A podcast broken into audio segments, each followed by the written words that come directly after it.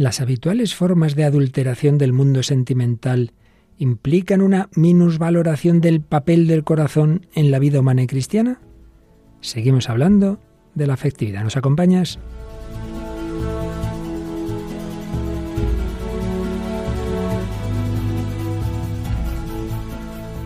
El hombre de hoy y Dios, con el padre Luis Fernando de Prada. Un cordialísimo saludo al acabar en España al menos, porque este programa se emite luego en otras naciones, al acabar este día de San Mateo. No he venido a llamar a los justos, sino a los pecadores, dice Jesús en el Evangelio que se ha leído en esta fiesta. San Mateo Apóstol, Jesucristo ha venido a sanar los corazones afligidos, nuestros corazones heridos, a llenarlos de su paz, de su amor, de su alegría. Bueno, ya hoy recuperamos a las dos normales, habituales, colaboradoras. Bueno, ya habíamos recuperado a nuestra querida voluntaria María Águila. Hola María, ¿qué tal? Hola, ¿qué tal? Un saludo a todos. Y, bueno, el otro día sustituiste a Paloma Niño. Esto ya es un nivel muy grande. Y ya después de su tiempo merecido descanso, aquí está la Paloma. Hola, Palomita. Aquí estamos de vuelta, gracias a Dios. Un saludo para Luis Fernando, María y a todos los oyentes. Y a todos los que nos han escrito, entre los cuales tienes ahí alguno que has recogido, ¿verdad? Sí, hemos seleccionado algunos mensajes. Eh, por ejemplo, Mar, Mar nos decía muchas gracias y gloria a Dios. Lo mismo nos decíais muchos de vosotros. Por ejemplo, también Gloria Perdome. Y bueno, pues damos las gracias por esos mensajes más cortitos en los que nos dais las gracias, pero luego también teníamos otros mensajes un poquito más extensos, el de María Eugenia Rojas, decía Dios los bendiga y que la Virgen nos lleve siempre de su mano, me gusta el programa y escribo desde Venezuela, saludos. Y Adela Solís dice que estamos tratando un tema muy interesante y añade, solo cuando tienes a Dios en tu corazón, alcanzas a ver la debilidad humana y te entristece querer ayudarles, pero hay quienes se cierran ante cualquier ayuda y renace la soberbia en defensa de quienes quieren ayudarles. Bueno, que no siempre es fácil, ¿no? Querer ayudar o no siempre todo el mundo se deja ayudar, pero bueno, por lo menos hay que intentarlo. Pues la verdad es que lo que nos ha dicho este último mensaje tiene mucho que ver con lo que vamos a ver, ¿verdad María? Porque nos traes una canción que empieza, partimos de una situación de alguien como que se siente solo porque en el fondo no tiene a Dios, ¿verdad? Efectivamente, de hecho el título de la canción es Solo y es del cantante español Nil Moliner. En cambio, la última que nos traes, que está bastante de actualidad últimamente, dice que hay una respuesta a esa soledad, ¿verdad? Efectivamente, y como has dicho, está muy en tendencia, especialmente en la plataforma TikTok. ¿Qué cosas? eh? Sí, esta plataforma de jóvenes se ha puesto muy de moda esta canción, Huracán, del grupo musical de Hakuna. Y bueno, de hecho presentaron esta canción el sábado pasado en el concierto que hicieron en el Withing Center, donde presentaron el álbum completo Caos, que bueno, pues tiene canciones todas dedicadas a Cristo y a Dios. Que no sé por qué lo llaman caos, porque esto es lo contrario, es el orden, es la belleza, pero algún motivo tendrá, ya nos enteraremos algún día. Y Paloma, nos traes tu especialidad. Eh, donde se ve que esto que está en la, en la música y también diremos enseguida en el cine está en la realidad, ¿verdad? Sí, y lo traemos con un testimonio de Catherine, que es una chica francesa, bueno, que nos va a contar cómo pasó de estar pues tentada al suicidio y totalmente desesperada, sin un sentido en la vida, a eh, cambiar, pues simplemente por clamar desde el fondo de su corazón e invocar a Dios. Y todos estos temas existenciales, de sentido de la vida, del dolor, etcétera, están muy presentes en esa película que llevamos ya varios programas y todavía en el próximo eh, cogeremos algún corte más. Recordemos qué película es, María. Pues la película de la que hablamos es El árbol de la vida y bueno, está dirigida por Terrence Malick y protagonizada entre otros por el famoso Brad Pitt. Claro que sí, cuando yo era más jovencito todas las niñas de tu edad estaban enamoradas del Brad Pitt. Bueno, bueno, pues vamos adelante con el programa, la edición 446 del hombre de hoy y Dios.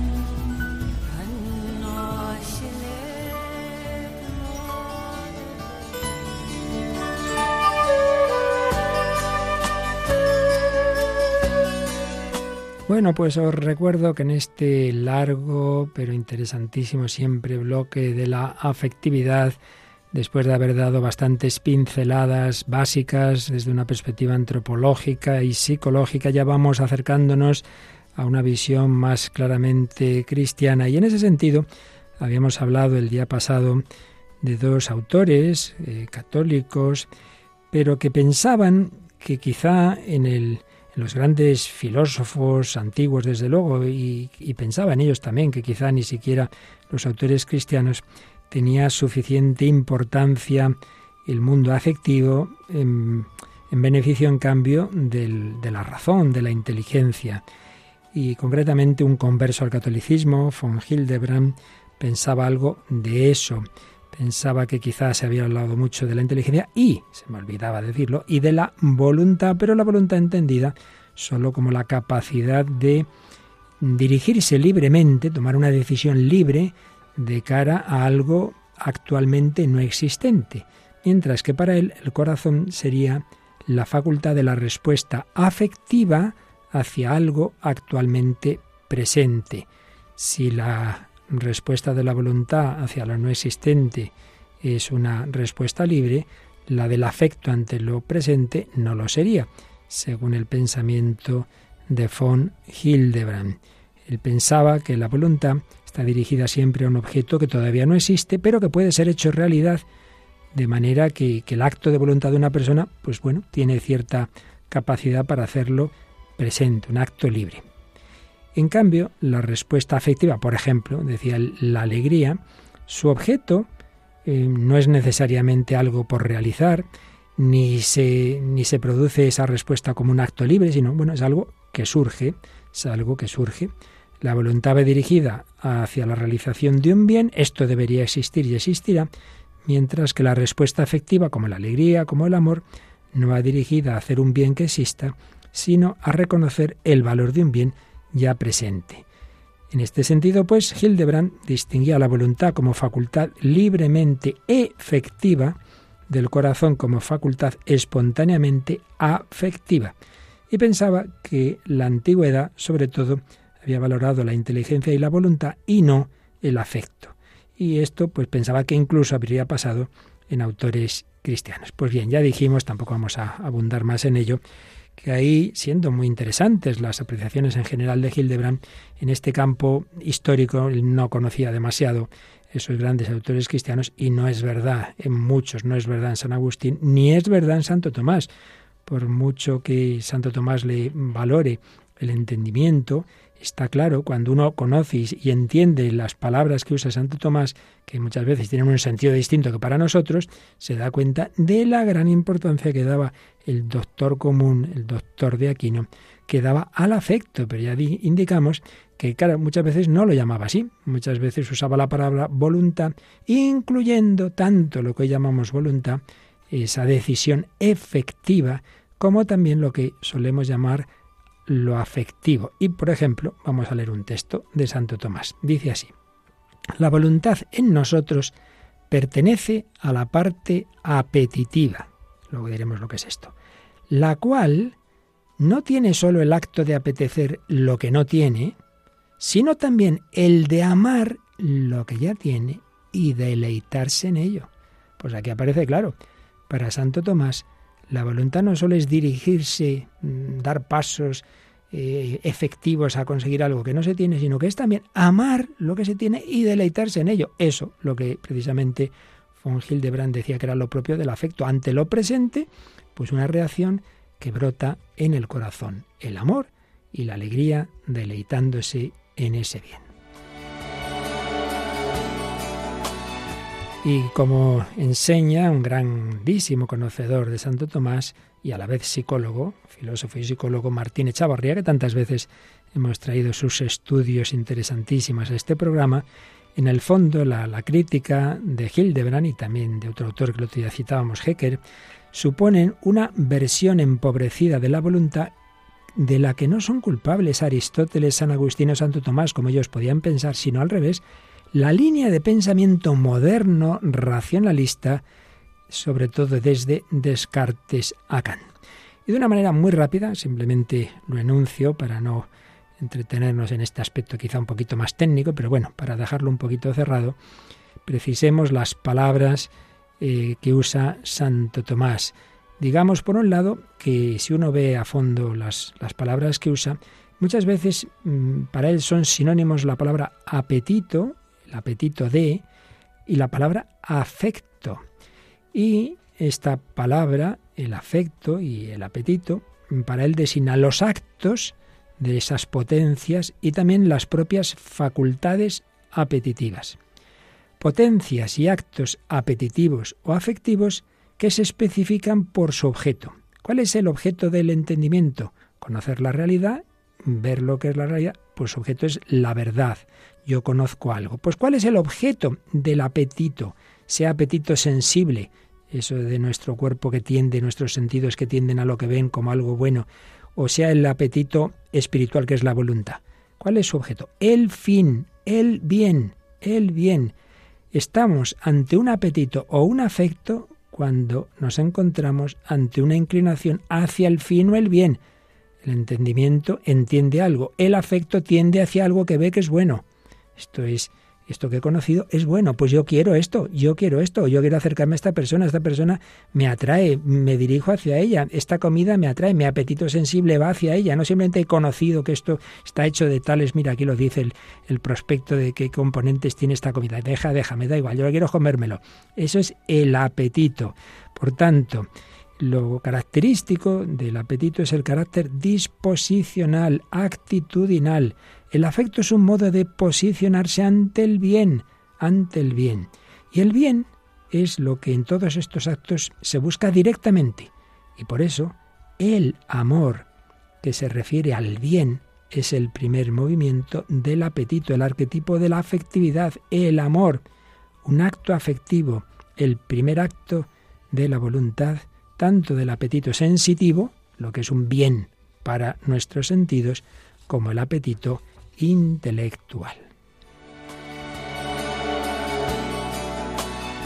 Y todos los demás movimientos afectivos son en relación al bien. Claro, si yo tiendo al bien, odio el mal, pero ya es como un rebote de lo anterior.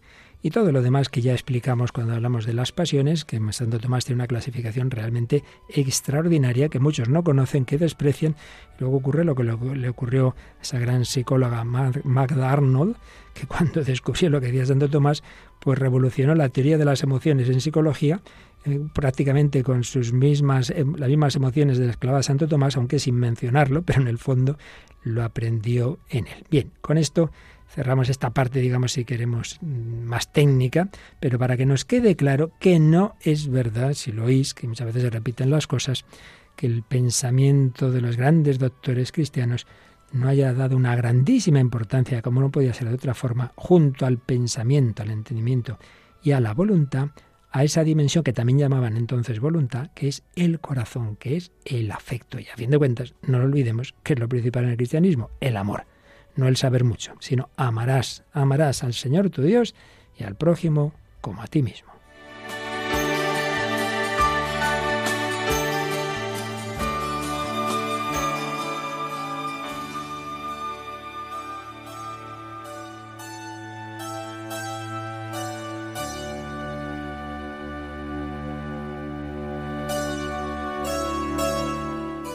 Pues aquí seguimos en Radio María, en el Hombre de Dios, hablando del corazón humano, de la afectividad, ah, con la compañía de dos corazones muy alegres y juveniles, Paloma Niño y María Águila, y aquí quien ya no es tan joven físicamente, pero espero que sí de corazón, Padre Luis Fernando. Bueno, pues después de recordar esas indicaciones de tipo histórico, filosófico, sobre todo bajo la guía de Martín Echavarría y citando a von Hildebrand, vamos a ir a ese libro que ya el día pasado presenté, de Dietrich von Hildebrand, que se editó en español hace muchos años bajo el título La afectividad cristiana y más recientemente se ha reeditado como El corazón. Y el propio Hildebrand, ya decíamos el otro día, que reconocía que quizá en parte el menos aprecio que se ha dado en bastantes campos, ya digo que no propiamente los grandes doctores cristianos, pero sí en otros ámbitos, el menosprecio que se ha dado a la afectividad, él reconocía que a veces había sido motivado, que había a veces se había dado pie a ello. El otro día recordábamos alguna razón y hoy nos dice otras, como es el peligro, el fácil peligro de adulteración que se da en la esfera afectiva. Vamos a ir recogiendo algunas de las indicaciones que da en esta, en esta obra, lo iremos haciendo en varios programas. Y hoy nos fijamos en esta adulteración de la esfera afectiva que el propio Hildebrand reconoce. Él habla de una primera adulteración que llama retórica. Dice, el individuo que exhibe un falso patos, es decir, un falso sentimiento, y disfruta de su indignación o de su, entusiasmo, inflándolos retóricamente. Es un hombre pues, que guarda cierta afinidad con lo que diríamos un fanfarrón, es un hombre que tiene facundia, facilidad de expresión, predilección por lo exagerado, pues muy bueno para hacer teatro. Pero claro, la vida no hay que hacer teatro, eso déjalo para el teatro. Esa adulteración retórica del que hincha ahí sus expresiones sentimentales, claro, pues a veces decimos, mira chicos, eso es el sentimiento. Segunda posibilidad, está más interior, más de introversión. Lo llama la adulteración sentimental sentido negativo ahora de esta palabra, es de aquel individuo que le gusta sumergirse en sí mismo, que disfruta del sentimiento como tal. Ya habíamos visto que le indicaba, con mucha razón, que claro, lo bueno del afecto es que responde a algo exterior que lo motiva, no es porque sí, ni triste, ah, no sé por qué, no, no, me ha pasado esto. En cambio, el sentimental es que, aunque no haya motivos, pues ese se mete dentro de sí y, y ahí lo importante es eso, sentir, sentir esto, sentir lo otro de un tipo o de otro, ¿no? Hay personas que no es que se enamoren de otro, es que se enamoran de estar enamorados. Mira, aunque sea el otro este me da igual, pero antes yo, me, yo quiero sentirme enamorado. Pues esto se da mucho en nuestra época tan emotivista, tan emotivista. En lugar de enfocar el bien que nos afecta, que nos motiva, uno se vuelve hacia su propio sentimiento. Entonces ya no importa el objeto, sino el eco afectivo que produce. El objeto se queda en ser simplemente un instrumento cuya misión consiste en darnos cierto género de sentimiento. Esto, por supuesto, pasa sobre todo a un nivel muy superficial de relaciones de unos con otros, pero ojo, que puede pasar y pasa en el terreno religioso. ¡Ay, qué bonito! Esta, esta oración que hemos tenido, qué emoción he sentido. Y ahí estas velitas por allí y esta canción por allá, y luego salía por allí no sé qué otra cosa. Que, ojo, que yo no estoy diciendo que no, yo mismo en oraciones con jóvenes, pues, pues, pues muchas veces elementos. Sí, sí, pero ojo, que todo eso son simplemente ayudas, pueden ayudar. Los mismos ejercicios de San Ignacio dan algunas indicaciones que pueden ayudar. Pues si estás eh, contemplando la resurrección, dice, hombre, pues ponte luz. Si estás en la pasión, pues al revés, ten cuidado. Pero, pero eso son meramente cosas accidentales. No hay que poner ahí el acento. En cambio, el sentimental, lo importante es eso, que yo lo sienta, que yo lo sienta. Y dice von Hildebrand que si en el caso del retórico pues ahí detrás hay orgullo, en el caso del sentimental más bien la concupiscencia, ese deseo, una especie de gula espiritual o sentimental, ¿verdad? Pero ojo, ojo, siempre indica, y con razón, que el hecho de que se den estas adulteraciones no mm, puede llevarnos nunca a pensar que todo el que se conmueve por algo es un sentimental en este sentido negativo. Al revés, al revés, conmoverse es una experiencia afectiva muy noble y no nos olvidemos que nuestro Señor Jesucristo se conmovió ante la viuda de, Naín, ese hijo único que había muerto, se conmovió ante Lázaro, ante las hermanas de Lázaro que había muerto su hermano, ante Jerusalén, lloró sobre la ciudad. De ninguna manera el conmoverse es, algo puramente sentimental. No, no, porque está provocado por un motivo que hace muy bien en conmovernos conmoverse por la sublime belleza de la naturaleza, del arte, por virtudes morales. Hombre, eso está muy bien, pero otra cosa es que uno reduzca todo a que yo me sienta de esta forma. Lo importante es que esa conmoción eh, responde a algo objetivo y la Iglesia y la Iglesia pide muchas veces esa conmoción, pide que nuestros corazones se sientan conmovidos por el amor del Señor, sobre todo por la pasión de Cristo. Pedimos el don de lágrimas. Por ejemplo, cuando eh, invocamos a Santa Mónica, al que le dijo San Ambrosio, no se perderá hijo de tantas lágrimas. Claro que, que es algo bueno, la, la conmoción, la compasión, pero repito, en tanto en cuanto nos ayuda a, a reflejar en nosotros la realidad, la belleza, la verdad, no como sentimentalismos píos, como una especie de automimo emocional. Yo hago oración cuando eso me ayuda a sentirme bien, pero si tengo una oración seca como Jesús en entonces ya no quiero nada. Y tercer tipo de sentimiento adulterado, pues sería el tipo clásico de falsedad, el histérico. La adulteración histérica, personas prisioneras de un egocentrismo excitable y ahí, pues hay falsedad y mentira, muchas veces inconscientes, ¿eh? porque aquí hay temas psicológicos Hoy día no se suele usar la palabra histérico en psicología, pero bueno, ya sabemos lo que significa. Es una perversión en la que la persona pues quiere ser el centro de todo. Es un deseo de estar en primer plano, de resultar interesante para los demás y para uno mismo. Incluso pueden mentir cuando hablan de sus experiencias y conquistas. Es un deseo de ocupar el centro de la escena. Ser el niño del bautismo, la novia de la boda y el muerto del funeral si hace falta, pero ser yo el centro. Y repito que esto puede pasar y pasa en el terreno espiritual y por eso los grandes eh, directores espirituales han tenido mucho cuidado cuando llega personas con experiencias supuestamente místicas, pues a ver si son de Dios o son una experiencia de tipo histérico. Bueno, seguiremos, pero vamos a bajar un poquito al terreno de nuestros días en tantas canciones en que a veces se da también alguna de estas adulteraciones del sentimiento, pero más en concreto vamos a ir a, esa, a ese sentimiento tan duro que muchas veces es, es fruto de, de, la persona que se encierra en sí misma y que sobre todo que no está en contacto con Dios. Y yo creo que por ahí va María Águila, la canción que nos traes, ¿verdad? Pues sí, por ahí va la canción solo, que el mismo título lo refleja un poco. Es de Neil Moliner, un cantante de pop español que empezó su carrera en 2008 cuando publicaba versiones de cantantes españoles. En 2013 publicó su primera canción, pero no tuvo mucho éxito. Y ya fue en 2017 cuando formó parte de Operación Triunfo, pero como compositor de una de las canciones que tuvo pues bastante acogida, que fue Que nos sigan las luces. Y no fue hasta 2019 que publicó Soldadito de Hierro, que será su, su single más conocido.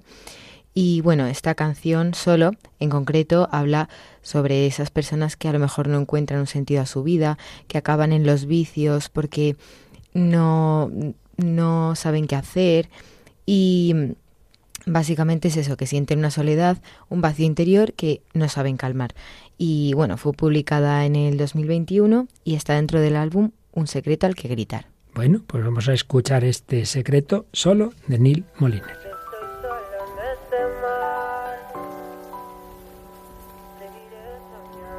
cada uno con su camino y así mirarme. ¿Dónde están esos niños que jugaban siempre a ser grandes? Todo el día en el parque, de noche salir y fumar sin ahogarme. Quiero volver a ese verano donde todo pasaba sin enterarme. Ahora escribo solo entre estas cuatro paredes. Afuera llueve, nadie sale. Bebo cerveza para no enterarme.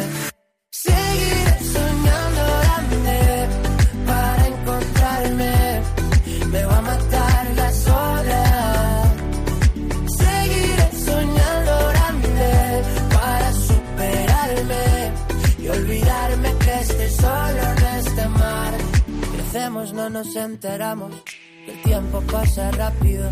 Hace frío es la excusa para no vivir, para no reír nunca. Sábados que huelen a domingo, no existen resacas que duelan. Algo tan sencillo, ahora todo es tan distinto. Quiero ser el niño que me rescate de esta locura. Quiero ser el ayer que me remueve, me tumba y me cura.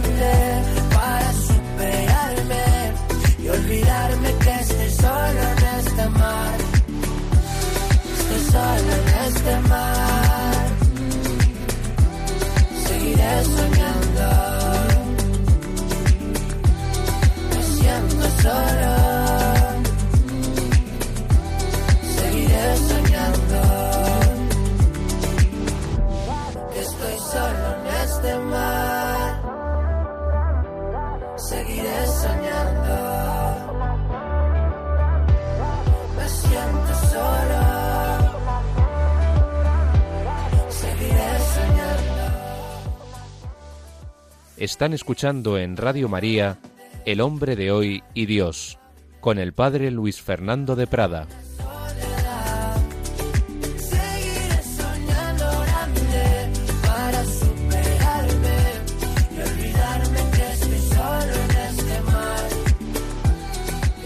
Solo de Neil Moliner. ¿Alguna frase que haya subrayado María?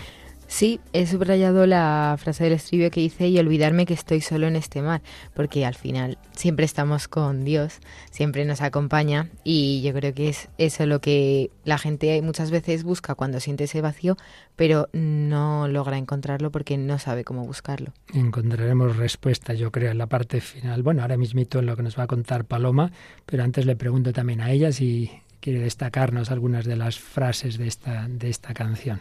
Bueno, igual una parte del principio cuando dice, ¿dónde están los niños que jugaban siempre a ser grandes? Es decir, que de alguna manera ahora no encuentra no se encuentra a sí mismo en un momento de la canción dice también sigo soñando para encontrarme o sea que en realidad está buscando algo que ahora mismo no tiene pero que alguna vez tuvo entonces mira como también como a su pasado su infancia y eso también es interesante sí y además mira le oí hace poquito al gran doctor Provida Jesús Poveda algo que es, de sentido común, pero yo no lo había pensado así claramente. Si hablamos del hombre como animal racional afectivo, y en cuanto a animales, pues los animales que van al presente, esto que quiero comer, esto que tal. En cuanto racional, el futuro, porque tú piensas y programas lo que puedes hacer. Y en cuanto emocional, en cuanto afectivo, normalmente es el pasado. Y es verdad, sentimos aquello que hemos vivido y muchas veces recordamos, por ejemplo aquí, recuerda la infancia, ¿verdad? Luego yo también me he fijado en esa parte que decía antes María, cuando uno no está bien, pues, pues se va a cualquier cosa, ¿no? Entonces habla de sábados que huelen a domingo, pues uno piensa, este ya se me acaba el fin de semana, habla de resacas, habla de fumar, en fin, habla de, de intentar llenarse, pero de algo que no te llena, porque hace frío es la excusa para no vivir, para no reír nunca. Es quizá una de las frases más tristes junto a esta de me va a matar la soledad. Bueno, pero es que esto es real, porque Paloma nos trae la historia de alguien que, a, punto estuvo de matarle la soledad y su propia experiencia vital, ¿verdad? Sí, hoy vamos a contar la historia de Catherine. Es una mujer francesa y bueno, ella creció en una familia atea y anticlerical que solo cumplió, pues quizá por razones sociales, ¿no? Como tantas veces, con la costumbre de bautizarla, ¿no? Pero ni siquiera, pues, hizo la primera comunión. Pero ella cuenta que ese don sobrenatural de la fe que de alguna forma recibió en el bautismo, aunque fuera un poco por tradición, pues que aunque de forma dormida, pero que ese don siempre estuvo con ella, porque a pesar de la educación recibida, siempre tuvo una sed de Dios. Dice Catherine, siempre le busqué, a pesar de la oposición de mi padre, que era muy violenta. Busqué en el budismo y busqué en muchas otras cosas. Bueno, pues nos cuenta poquito de su infancia, podemos hacernos un poco una idea y ya nos vamos a la parte de su vida en la que pues se encontró desesperada porque tuvo una gran prueba y es que años después, eh, en 1989, nos dice su marido pues la, abandonó, eh, tanto a ella como a sus dos hijos de 8 y 10 años. Dice Catherine, era justo antes de Navidad y yo me veía sola en aquella gran casa en la que vivíamos y por lo tanto me tentó el suicidio.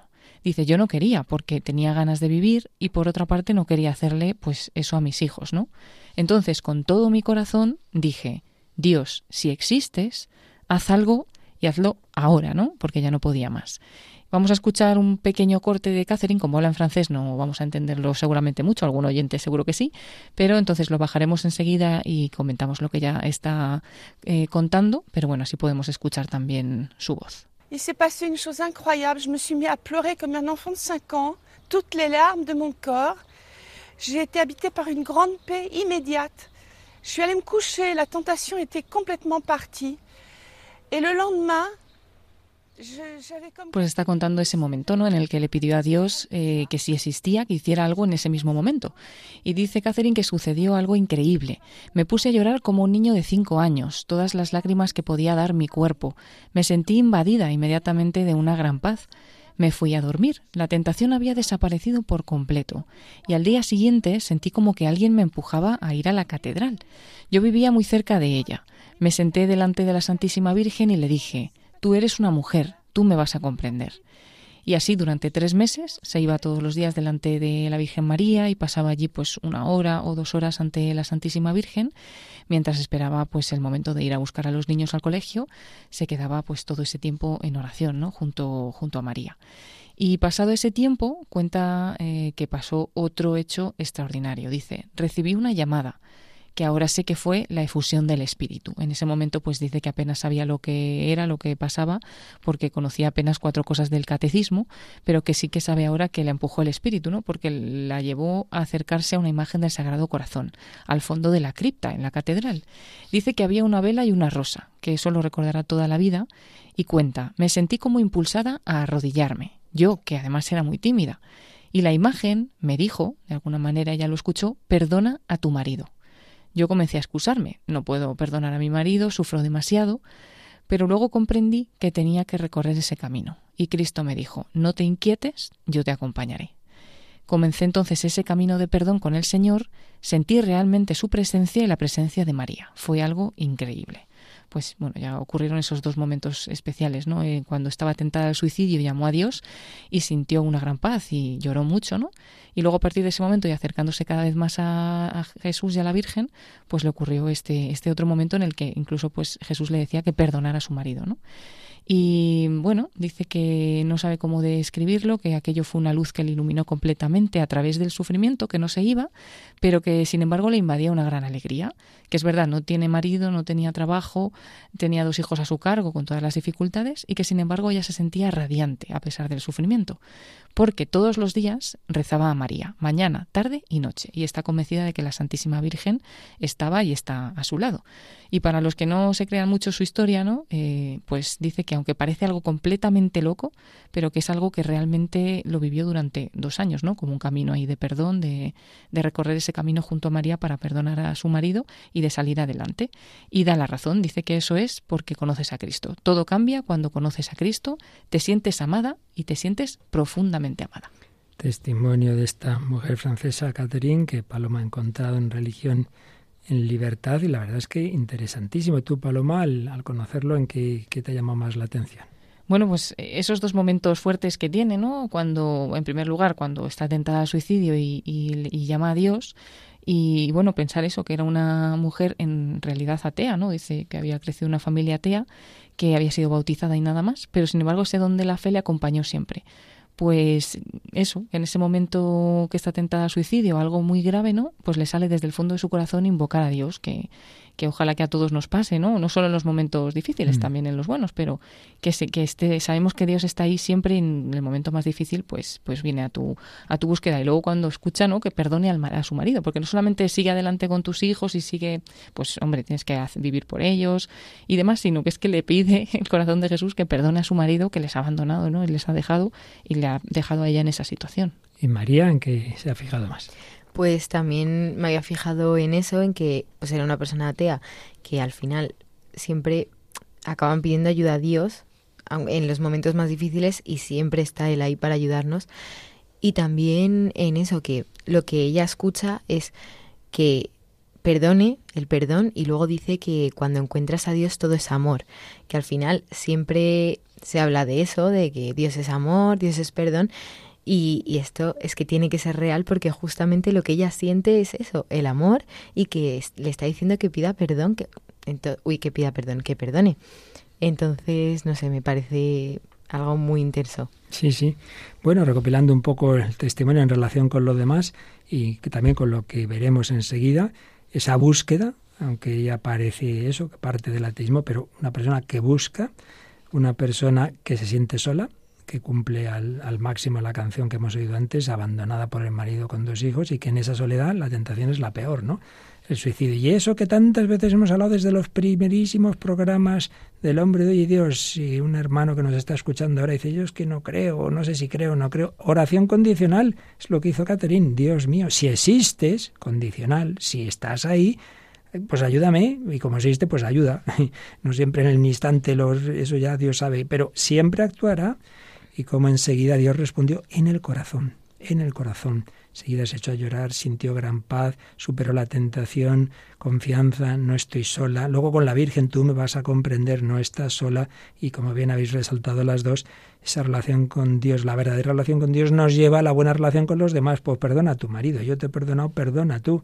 Entonces los problemas seguían ahí, pero ya no se sentía sola, estaba con Jesús y con María. Pues precioso testimonio para todos nosotros que lo tengamos muy claro. Los problemas estarán ahí, pero qué distinto vivirlos en soledad, ahí perdidos en el mar, como decía la canción, en esa soledad tremenda cuando uno está ahí en una barca y no ve más que mar por todas partes, a vivirlos con el Señor que sabe más que nosotros, que va en la barca de nuestra vida, como en ese árbol de la vida, esa película tan profunda que estamos recogiendo algunos cortes, no exponiéndola, primero porque no se trata de eso, sino porque esta película es muy difícil de exponer, es para verlas, para pensarla, pero sí, si el día pasado oíamos las reflexiones así que se hacía para sí mismo el niño mayor, ahora no recuerda un pelín algo, María, hoy vamos a oír ese mayor, interpretado por siempre en cuando ya, pues de adulto, mira hacia atrás. Pero recuérdanos antes, María, dos palabras sobre esta película.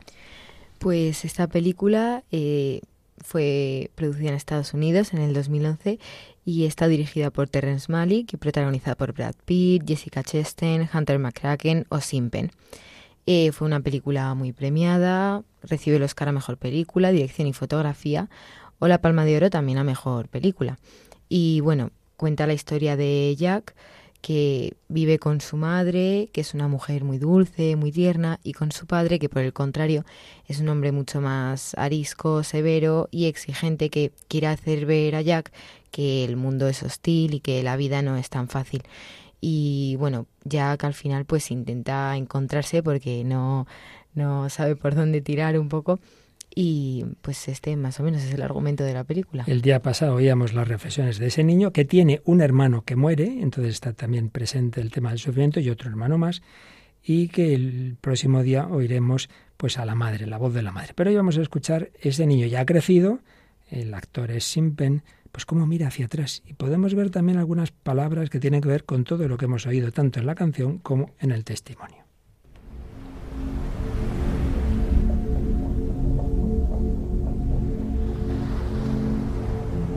Cómo te perdí.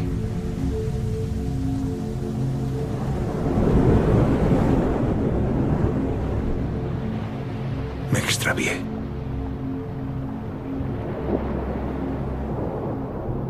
Te olvidé.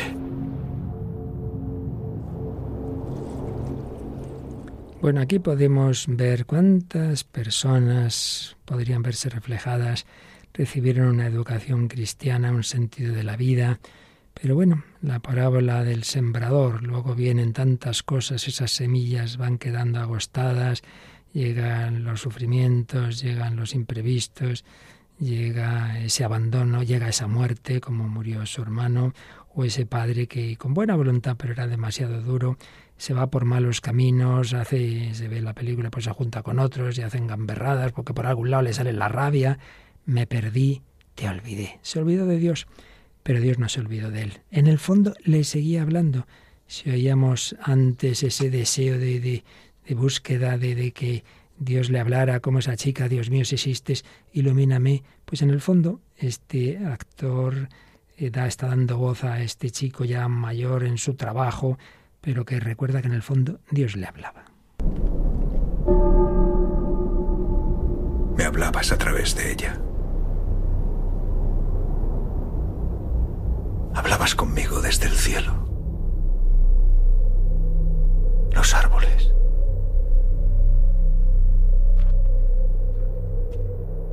Antes de saber que te amaba, creía en ti.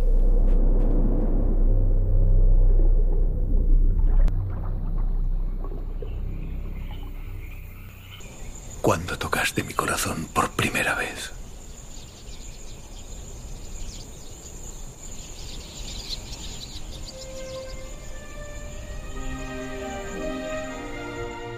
Aquí, Paloma, me ha impresionado en relación además con tu testimonio, cuando dice, antes de saber, antes de saber, ya creía en ti. Esta mujer decía que era atea, pero en el fondo tenía, tenía algo en el corazón, ¿verdad? Sí, que aunque no había pues eh, vivido en su vida de infancia una fe, pero como había sido bautizada, de alguna manera ella pues sabe que tenía algo dentro y que era lo que le llevaba un poco a, a buscar a Dios, que dice que incluso su padre, que era muy violento, también como el de la película, se enfadaba con ella por eso, no sé de qué manera, pero ella de alguna manera desde dentro buscaba a Dios.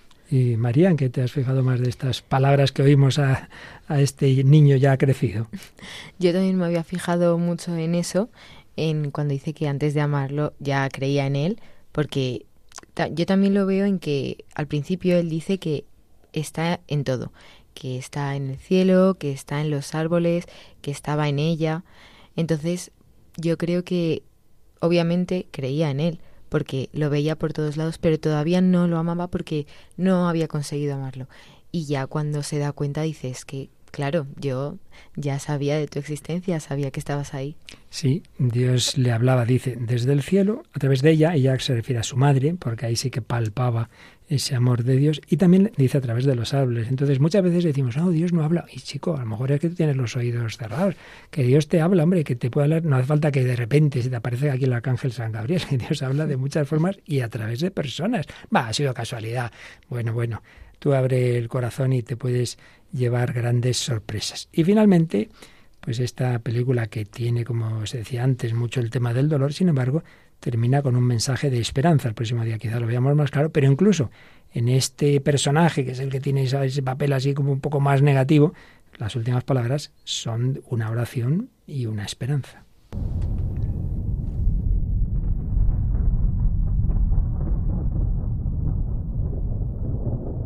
Vela por nosotros.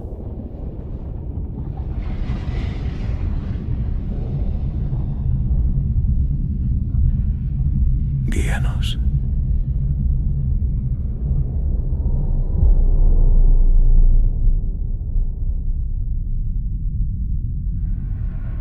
Hasta el fin de los tiempos.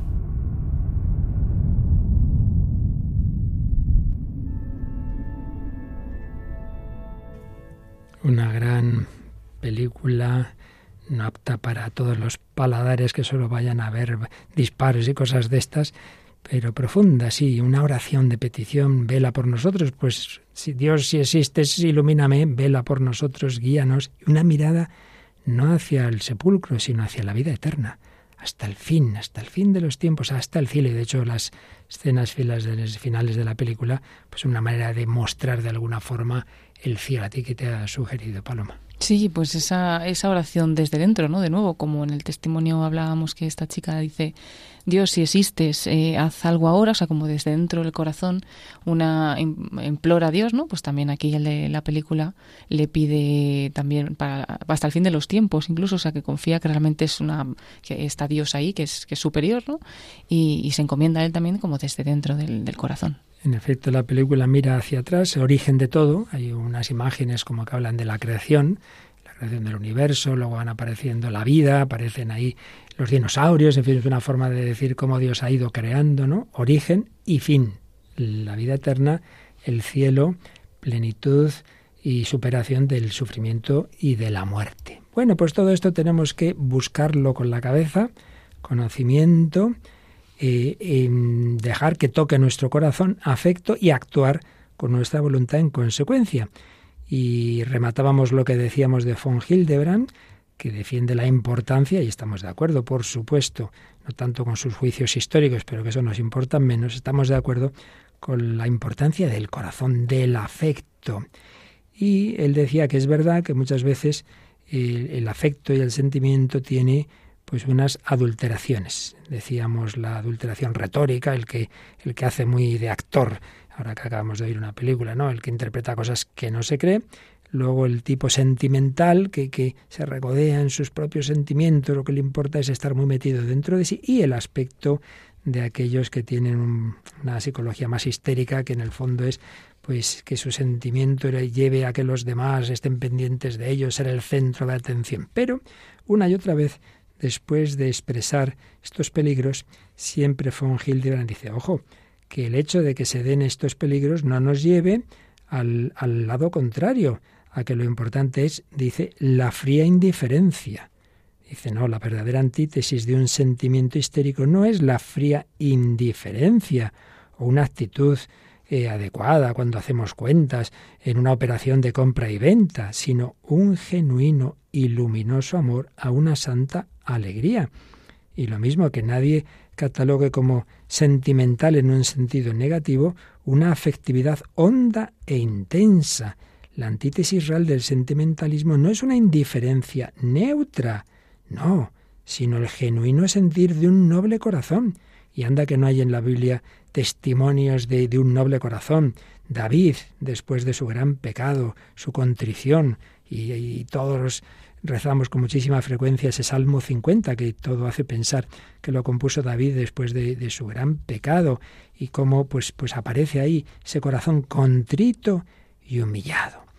Que haya corrupciones y desviaciones en el pensamiento no tiene que llevarnos a menos valorar el pensamiento. Que las haya en la esfera afectiva no debe llevarnos a despreciar el afecto, el sentimiento. Hay que reconocer el lugar que ocupa el corazón, de un rango igual, dice von Hildebrand, al del entendimiento y la voluntad, y no hay más que mirar a la vida del hombre, a sus ansias de felicidad, a la vida de los santos, al Evangelio, a la liturgia, porque a fin de cuentas, ¿qué experiencia tenemos? ¿No es la fuente más honda de felicidad en, el mundo, en nuestra vida, el auténtico amor entre las personas? ¿Y eso qué es? Una pura, un puro razonamiento, ¿no? ¿Verdad? Y el amor que inunda toda la poesía, la literatura, la música. El Papa Pío XII, el Papa Pío XII decía, el atractivo que ejerce el amor humano ha sido durante siglos el tema que ha inspirado admirables obras del genio en la literatura, la música, las artes visuales, tema siempre viejo y siempre nuevo, sobre el que las épocas han ido bordando las más elevadas y poéticas variaciones. Y a fin de cuentas no dice la Sagrada Escritura en el famosísimo Cantar de los Cantares, si uno ofreciera por el amor todos sus bienes, ¿la tendría por nada? ¿Tendría por nada esa hacienda, esos bienes? Pero ¿cómo se puede comparar? ¿Cómo se quiere, se puede intentar comprar el amor por los bienes materiales? No, no lo olvidemos, es lo más importante. Y si alguien se obstina en cerrar los ojos al papel del amor, seguirá siendo verdad que la fuente principal de la felicidad terrena es experimentar ese como algo afectivo, el amor. Y no digamos en amor divino, la vida de los santos. Es que son meramente razonadores. San Francisco de Asís, por ejemplo, cómo se conmueve, cómo nos habla de la santa alegría, la auténtica alegría la alegría que no te la puede quitar nada de nada, el papel de la contrición, San Ignacio de Antioquía, San Agustín, oh belleza siempre antigua y siempre nueva, San Buenaventura, atraviesa dulcísimo Jesús hasta la médula misma de mi alma, San Ignacio de Loyola, que en los ejercicios espirituales pide constantemente sentimientos sobrenaturales, no una afectividad sensiblera, sino algo hondo, profundo, experiencias afectivas para transfigurarnos en Cristo, para hacer nuestro corazón semejante al suyo. Bueno, la palabra de Dios, San Pablo, alegraos siempre en el Señor, alegraos, de nuevo os lo repito, alegraos. Filipenses 4:4, papel central del amor y de la alegría en la vida cristiana, y nadie os quitará vuestro gozo, dice Jesús en, en su conversación con los apóstoles en la última cena. Entendimiento, voluntad y corazón. De esto habíamos hablado también en otra etapa de nuestro programa, lo llamábamos el trípode de la personalidad. Bueno, pues pedimos un huracán, pedimos que al Espíritu Santo nos llene de ese amor, que nos derribe todas nuestras resistencias y cuando nos parezca que estamos solos, cuando estamos con dudas de fe, cuando no sabemos si creemos, y no creemos, viene una canción que nos va a responder a todo ello, María. Así es, llega la canción Huracán de el grupo musical de Hakuna. Y bueno, Hakuna es una asociación de fieles, de jóvenes, y es un grupo católico que sigue a Cristo por medio de actividades en común que comparten todos, pues como la oración, la lectura de los evangelios e incluso fiestas. Y mm, en la formación musical que tiene este grupo, ellos mismos dicen, a través de su pasión por la música, que quieren contar al mundo una verdad que viven y llevan muy dentro, que es su amor a Dios. Y añaden, nos expresamos habitualmente con música, vivimos lo que cantamos y cantamos lo que vivimos. También con música queremos recordar al mundo la belleza de la vida y mostrarles la belleza de Cristo. Y es lo que hacen en sus composiciones como esta, Huracán, que está dentro del álbum Caos del 2022 y pues nos habla de esos momentos en los que a lo mejor tenemos dudas, que no sabemos muy bien donde está Dios en ese momento y Él nos responde que siempre está con nosotros y también responde a la canción que veíamos al principio. La verdad es que es una respuesta y colofón estupendo de todo lo que hemos visto en este programa. Huracán de Hakuna.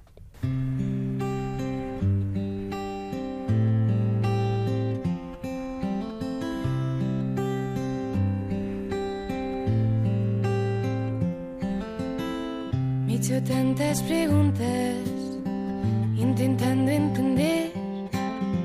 Me he lanzado a buscarte sin saberte ver.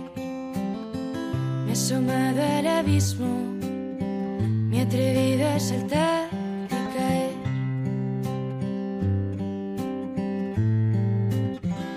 Y un huracán romperá.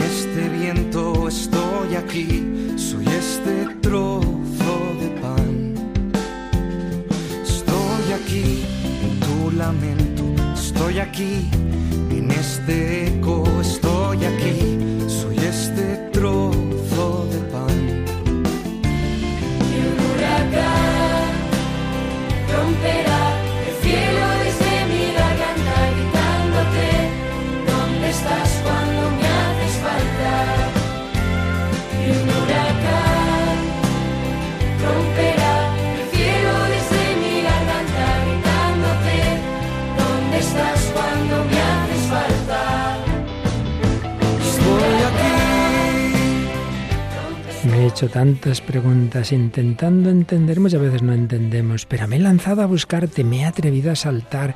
Y tú, te atreves, lo buscas, gritas al Señor, me han dado respuestas, no sé qué hacer, pero he prometido seguirte sin entender, porque hay un eco en lo hondo que me empuja hacia ti, aunque sea sin sentirte. Dios está, Dios no te deja solo, estoy aquí en el silencio, en el viento, en este trozo de pan, en la Eucaristía, soy tu lamento, soy este eco, soy este trozo de pan. Cuánto me haces falta.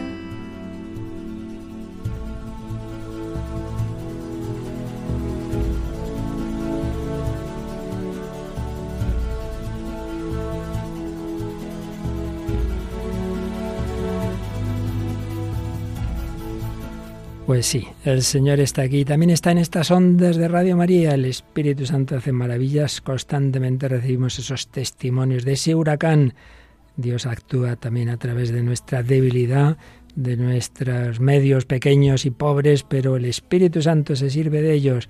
Como hoy también se ha servido de todas estas eh, canciones, ese testimonio que hemos oído de Catherine, la canción de Neil Moliner solo, la de eh, Hakuna Group Music en Huracán y, y esa película El árbol de la vida. Y seguro que también de estas reflexiones, con la ayuda de Martín Echavarría y von Hildebrand, y en definitiva, que Dios a todos y a cada uno de vosotros quiere iluminar la mente, tocar el corazón, para que vuestra actuación sea cada día más cercana a la de nuestro Señor Jesucristo. Paloma, recordamos los medios de comunicación con este programa. Sí, pues esperamos los comentarios o sugerencias de los oyentes en el correo electrónico el hombre de hoy y Dios arroba radiomaria.es y también a través de nuestras redes sociales, en concreto buscándonos en Facebook por el mismo nombre del programa, el hombre de hoy y Dios. Ahí ponemos una publicación por cada uno de estos programas cada semana y también vamos subiendo los enlaces a los podcasts. Sí, recordemos que el podcast está en la página web de Radio María, radiomaria.es, pero también en todas esas plataformas, sobre todo la que más usan los jóvenes, que es Spotify. En Spotify, ahí encuentran este programa y todos los de Radio María, solamente buscándolos por el título, así que es una gran herramienta. Este en concreto, sus 11 años, sus 446 programas, los tenéis ahí en el podcast de Radio María y también vamos subiendo un programa en cambio que está en su segunda temporada, pero que es magnífico y que llega a continuación. Sí, es el programa. La Biblia en partitura. La Biblia en partitura con el padre José Luis Simón, así que seguro que están también los oyentes eh, ya nerviosos porque comienza este programa. Pues nada, nada. Además, como es así música y tal, se les va a servir para serenarse y, entrar en un sueño bueno, ¿verdad? Con el Señor. bueno, María Águila, te esperamos la próxima semana, ¿verdad? La próxima semana estoy aquí también. Qué bien. Y Paloma Niño, por supuesto, también de las águilas y las palomas, con todas hacemos aquí el vuelo por el cielo y con todos vosotros, queridos oyentes, Paloma Niño, María Águila y quien nos habla el Padre Luis Fernando de Prada, os agradece esta compañía y os esperamos, si Dios quiere, en el próximo programa. Así concluye El hombre de hoy y Dios, un programa dirigido en Radio María por el Padre Luis Fernando de Prada.